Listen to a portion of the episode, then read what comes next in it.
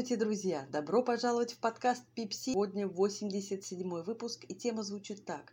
Опустошенность после достижения целей. С чем это связано? Почему, когда прекрасные цели уже достигнуты, человек чувствует апатию, потерянность, не видит смысла и не рад своим достижениям? С чем это может быть связано и как можно решить проблему? Бывает так, что с детства человек привык чувствовать состояние успеха, прекрасно завершает обучение в школе, блестяще завершает обучение в университете, обретает профессию, в дальнейшем состоится в ней как специалист, создает параллельно семью, растит детей, обретает статус в обществе, окружает себя различными благами, материальными, духовно развивается, все в его жизни прекрасно, казалось бы. И вот когда уже на определенном этапе он чувствует, что достиг всего, что хотел – Оглядываясь, он чувствует себя никчемным. Наступает состояние вакуума, такого духовного, личностного вакуума, иногда даже за который следуют а, эпизоды депрессии. Нужно поискать причины, что всегда было в основе этих достижений. Ключ к ответу, к решению проблемы опустошенности после достижения целей заветных лежит в мотивах. Бывает так, что человек откровенно говорит, что ему сложно чувствовать, что он перестал чего-то достигать. Даже уже обретая все необходимое, он все равно э, по инерции пытается куда-то двигаться, но двигаться-то некуда. А состоянием радости здесь и сейчас наслаждаться он просто не умеет. Не все к этому приходят сразу, некоторые приходят к этому через общение со специалистом, с психологом потому что понять, что идет ситуация, связанная с неумением радоваться своим достижениям, уже реализованным, обретенным, о многом говорит касательно отношений в семье, а именно с тем, кто одобрял или не одобрял результаты деятельности этого человека в детстве. То есть еще будучи ребенком, он от кого-то мог получать оценку. Например, многие люди говорят, что боятся утратить уважение у окружающих, если не будут чего-то достигать. Что они потеряют статус, а, потеряют свое лицо в обществе и просто их не будут а, считать столь значимыми, как ранее. Откуда вот эта мысль зарождается? Я уже обозначала это чуть ранее, да, но на самом деле это действительно идет в основе контакта детско-родительского бэкграунда. Мама или папа, или кто-то еще из значимых близких давал понять ребенком еще этому человеку, что от его достижений зависит отношение к нему, а именно любовь к нему. Родители часто совершают одну ошибку, даже иногда из лучших побуждений, желая дать ребенку то, что сделает его впоследствии успешным, а, наградить его и обучить кучей навыков, необходимых в социуме, чтобы он мог конкурировать в среде, а, и конкурировать, достигая хороших результатов. Они забывают, что оценка может касаться личности. И поступают часто неаккуратно, оценивая результат, негативный особенно, как результат личности этого ребенка, этого человека.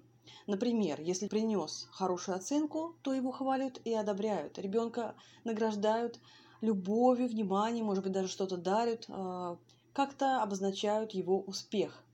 Но при этом не разграничивают свое отношение к нему как к личности. Ребенок разбил вазу. Его начинают ругать. И ругают его до такой степени порой родители, что он чувствует себя очень плохим, ненужным, нелюбимым, изгнанным, отвергнутым. А самый ужасный страх с детства, архаичный страх, который вообще для человека присущ э, как э, базовый страх, и связанный он с самосохранением. Страх изгнанности, быть отверженным, быть непринятым и нелюбимым, ненужным. Потому что этот страх идет из э, периода, когда человек зависел от общины, и если там он чем-то провинился перед своими сородичами, его изгоняли из группы значимых людей, и он был обречен существовать в одиночестве. А что такое существовать в одиночестве, например, в первобытном обществе? Это значит нет огня, нужно добывать все самостоятельно, значит, идти на риск э, в дикой среде, а там а, звери, а в одиночку трудно с ними справляться, потому что группа мужчин обычно, да, выходила на охоту, они в одиночку, они охотились. Одинокий соплеменник, обреченный на отсутствие потомства, потому что никто не будет создавать пару с таким соплеменником, э, он один и он изгой и так далее. То есть, в принципе, изгнание, страх изгнания равно страх смерти. И поэтому а, в современном обществе у ребенка, он, являясь архаичным, этот страх, сразу же манифестация его происходит, когда родитель его впервые начинает отталкивать, начинает его оценивать и давать ему понять, когда он хороший, а когда он плохой. И когда ребенок в глазах родителей плохой, значит ребенок недостаточно значимый родителю, недостаточно любимый ребенок для родителя. Вот как воспринимает ребенок отторжение и негативную оценку. А значит что? Если он инаковый, нелюбимый, отторгаемый, значит он обречен. Вот что чувствует ребенок. Этот страх убивает в нем чувство значимости. Так происходит формирование нарциссической травмы, когда ребенок э, растет уже с разрушенным эго, у которого как трещинки на стекле все становится очень хрупким, и чуть что сразу все разбивается в осколки. Самозначимость сразу рушится, самооценка сразу на нуле. Поэтому, когда ребенок что-то плохое совершает, вы должны именно давать ему, как родитель, оценку его действия. Плохое действие. Нельзя так делать. Это была любимая мамина ваза. Мама очень огорчилась. А не то, что он плохой. Действие плохое, но не сам ребенок, не его личность обязательно нужно обозначать, что ты нами любим с папой, очень сильный, ты нам очень дорог, но то, что ты сделал, нас огорчает. Но ты при этом все равно любимый, дорогой, хороший наш ребенок. Вот. Когда происходит иначе, когда именно личность ребенка затрагивается в оценке, в негативной, тогда идет страх вот этот отвержение, он перерастает уже в такое чувство, что если я что-то делаю не так, значит, я плохой, и не нужно меня изгоняют, отвергают, значит, я должен постоянно делать все хорошо, чтобы ни в коем случае не создавать риск быть нелюбимой мамой, папой. Вот тогда формируется достигаторство.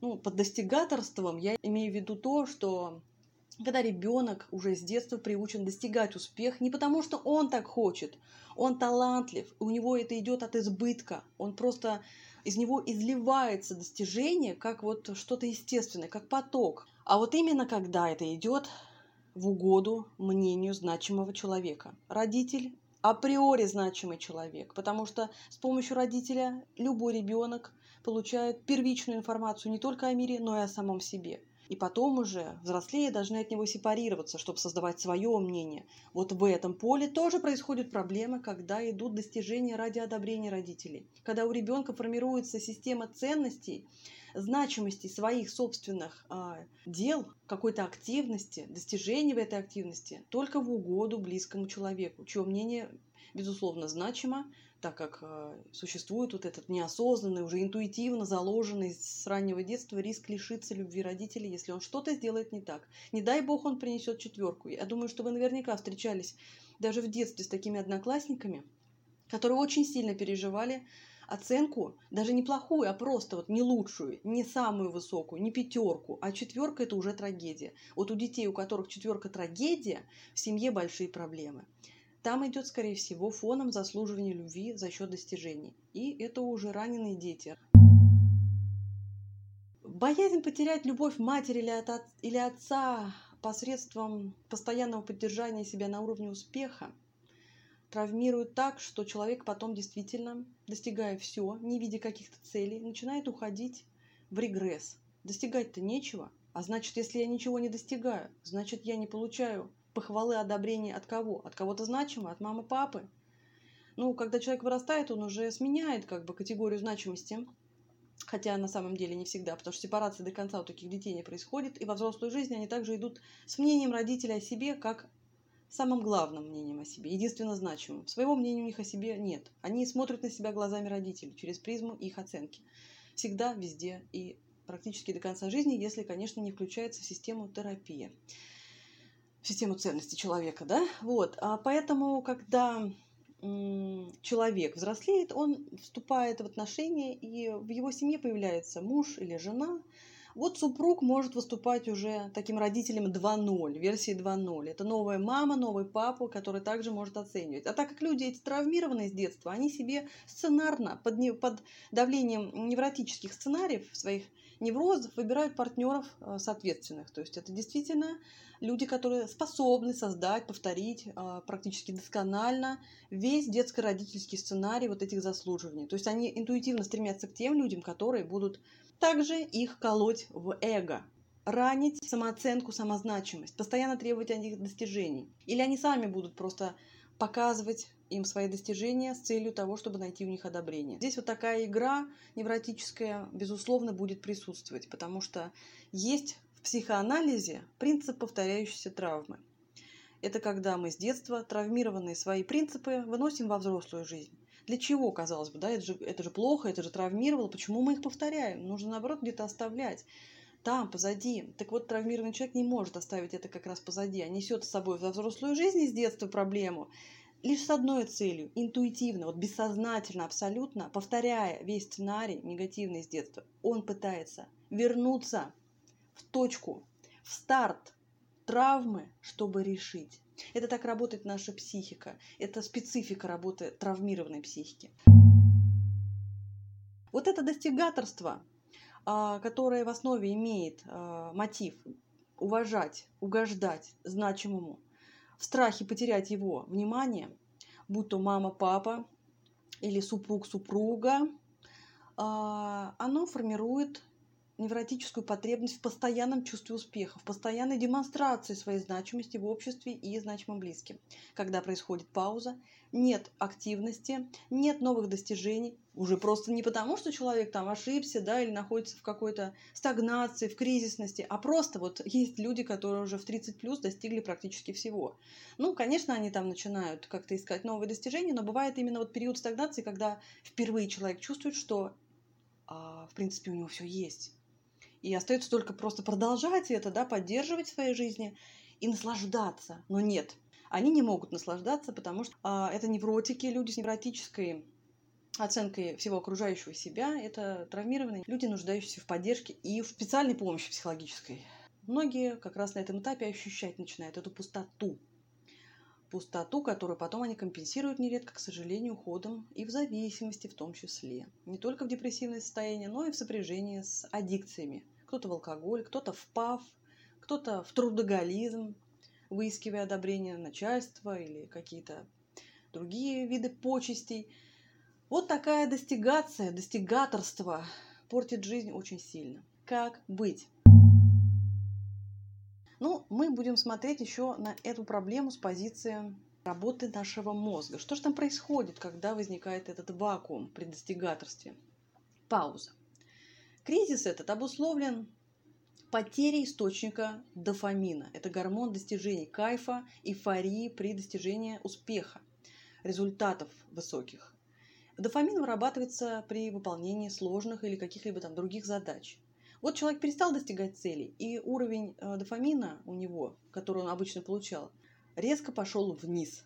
Бабах. Все, нет дофамина в привычной дозировке, так сказать. И человек начинает мучиться, страдать. Нет дофамина, нет чувства удовлетворения собой и жизнью. Нет новых завершенных задач, потому что он начинает искать эти задачи, не находит, потому что все в его жизни как бы на такой вот статике, да, вот здесь сейчас более-менее реализовано.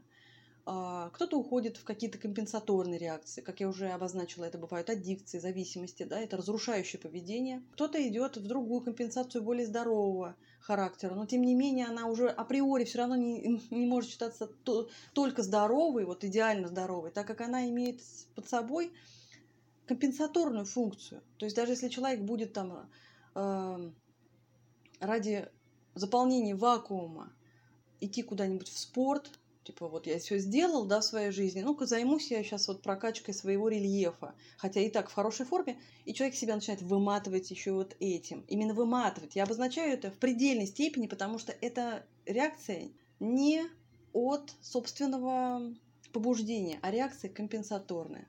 Вот, повторяю еще раз, это компенсация. А так, конечно, в спорте нет ничего ужасного, это прекрасное занятие. До той поры, пока оно находится в балансе, сбалансировано, а не является чем-то замещающим что-то значимое.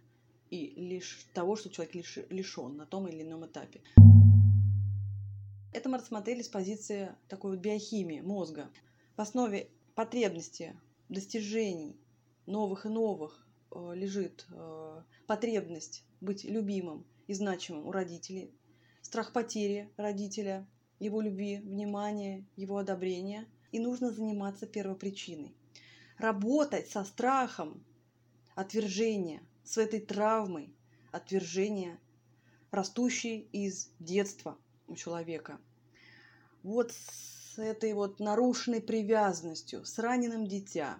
Вот эта внутренняя часть «я» человека повреждена была, и теперь она всегда так и заморожена. Все, что у нас повреждается, оно остается в стагнации.